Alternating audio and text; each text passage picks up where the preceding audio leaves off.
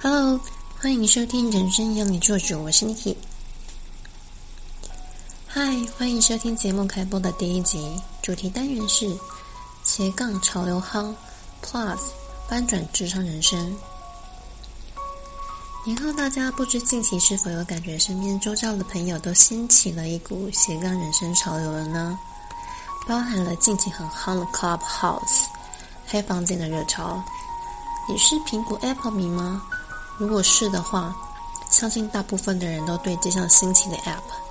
秀出引以为傲的贴文，然后在社群平台公告说：“诶，我今天和哪一位知名的人物、知名的艺人共同在一间房间参与了什么话题，一起对话。”才短短两到三周的时间，我真的不敢相信，台湾就掀起了一股非常热的潮流了。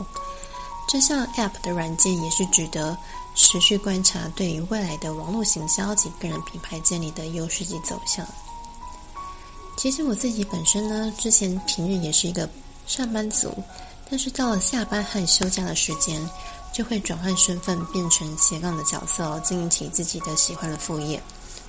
这样子的身份大约过了将近有四年多的时间了。这些角色有包含了高阶主管特助。新娘秘书、彩妆师、讲师、外拍的 model 等，这些以上都是我自己个人的兴趣。如果你自己本身在经营副业的话，你在平常休假的时候没有兴趣好，我想你平常在平日上班的时候就已经很累了，累得半死，根本就没有时间想要再去做其他的事情。你只要到了放假，就只是想要补眠，或是跟朋友出去放松、郊游、旅游。或是在家里追剧了，对吧？更不用说还要利用假日的时候担任这么多的角色哦。你知道女性在职场上工作，大部分的人最多的人想要做的是什么吗？大概有九成以上的人应该都会猜对哦，就是内勤的行政管理部的相关人员哦。你只要打开人力银行，你可以观察看看，大概就是行政助理类、秘书类、柜台接待。会计，还有采购、人事的 HR 等职缺，这永远都是破三十到六十个人在抢一个职缺哦。女性最少投递的应该是属于 sales 业务性质、工程师等这些需要外勤到客户端或是需要到专业的技术的职缺，女性会比较投少投递哦。为什么有这么多人不喜欢外勤？这个名词的工作呢，我想多多少少很应该都是有关于需要喝酒、交际应酬，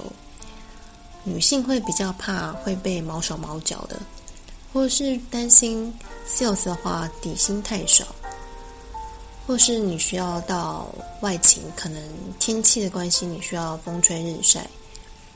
或是你需要做电话的开发的客户。这些等等的工作，我想一般的女性应该都是不太想要去接受的，不是太累，就是薪水不太稳定，或者是你承受的业绩需要很庞大的压力哦。但是你有想过，你除了一辈子领死薪水外，你还有哪些可以提高薪资的职务和认识更多人脉的工作呢？我想，大部分的人，男性第一份工作有七到八成，应该都会去找业务性质这工作来做。男性，我想他应该不是立志当工程师，就是当业业务 sales 的起身哦。其实你可以去观察业界有许多成功的企业老板，以前出社会后第一份工作其实都是从业务基层做起的。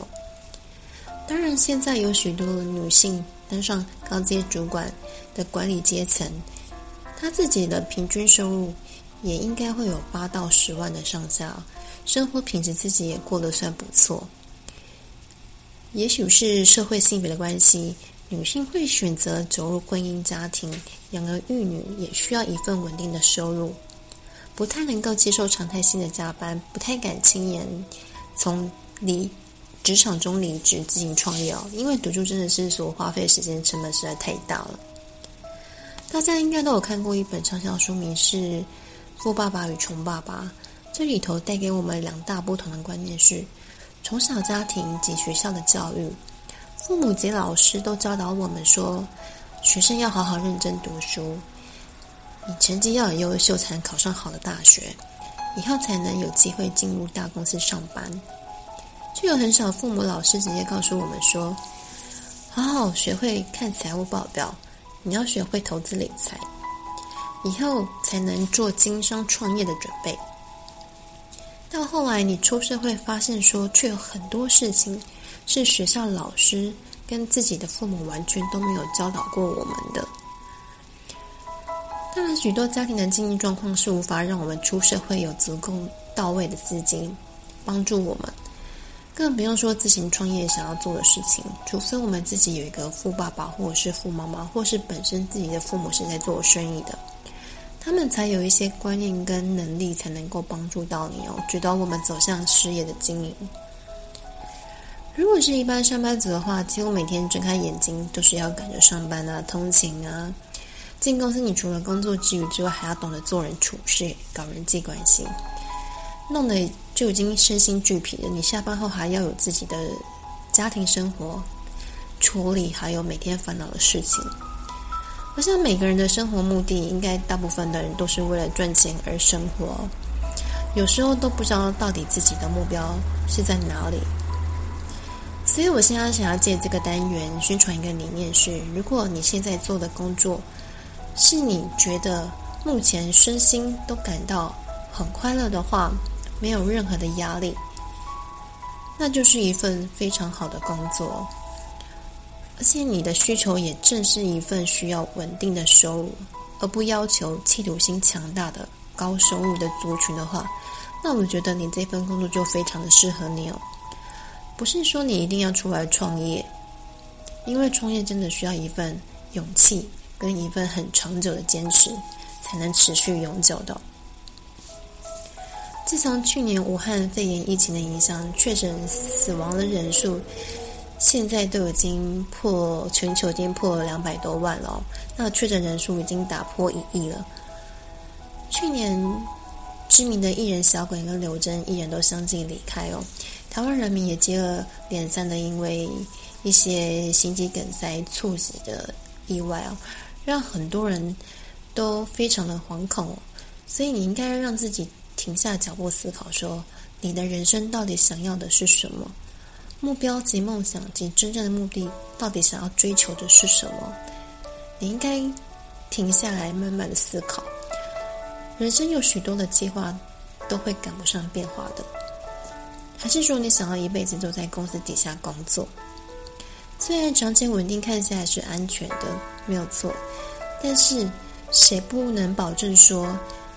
日后公司会有什么隐藏性的风险？哪一年会被通知之前？